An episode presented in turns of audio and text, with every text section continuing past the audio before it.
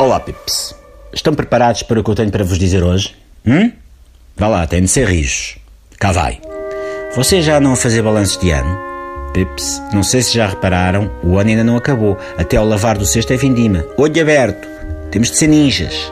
Para já e tendo em conta as manias do 2016, não há garantias de que este ano só tenha 12 meses. Pode muito bem ter 13, ou mais. Acaba dezembro e levamos ainda com onzembro e dezembro e depois trezembro e assim sucessivamente.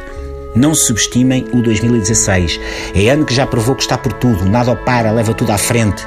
Não faz sentido estarmos a esfregar na cara do 2016 que ele já só tem uns dias pela frente. O ano ainda não acabou, não vale a pena estarmos com bocas. Ai tal, 2016 foi o pior ano de sempre. Pips, calma.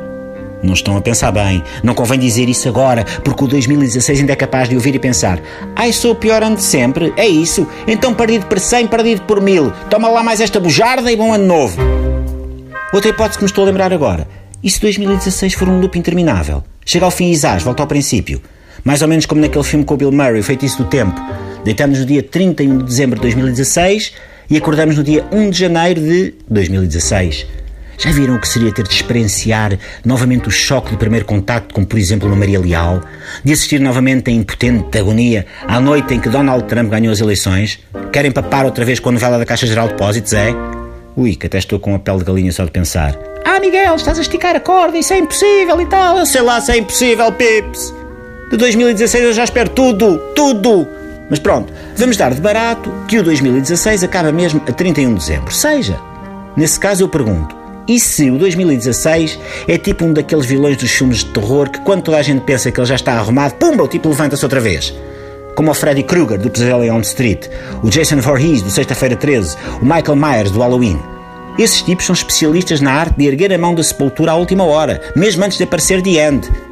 Mas nunca é The End que aparece, pois não. Com estes vilões, nunca é. O que aparece é To Be Continued a prometer novo filme. O que nos leva a nova e dolorosa hipótese. Então, e se 2016 tem uma sequela?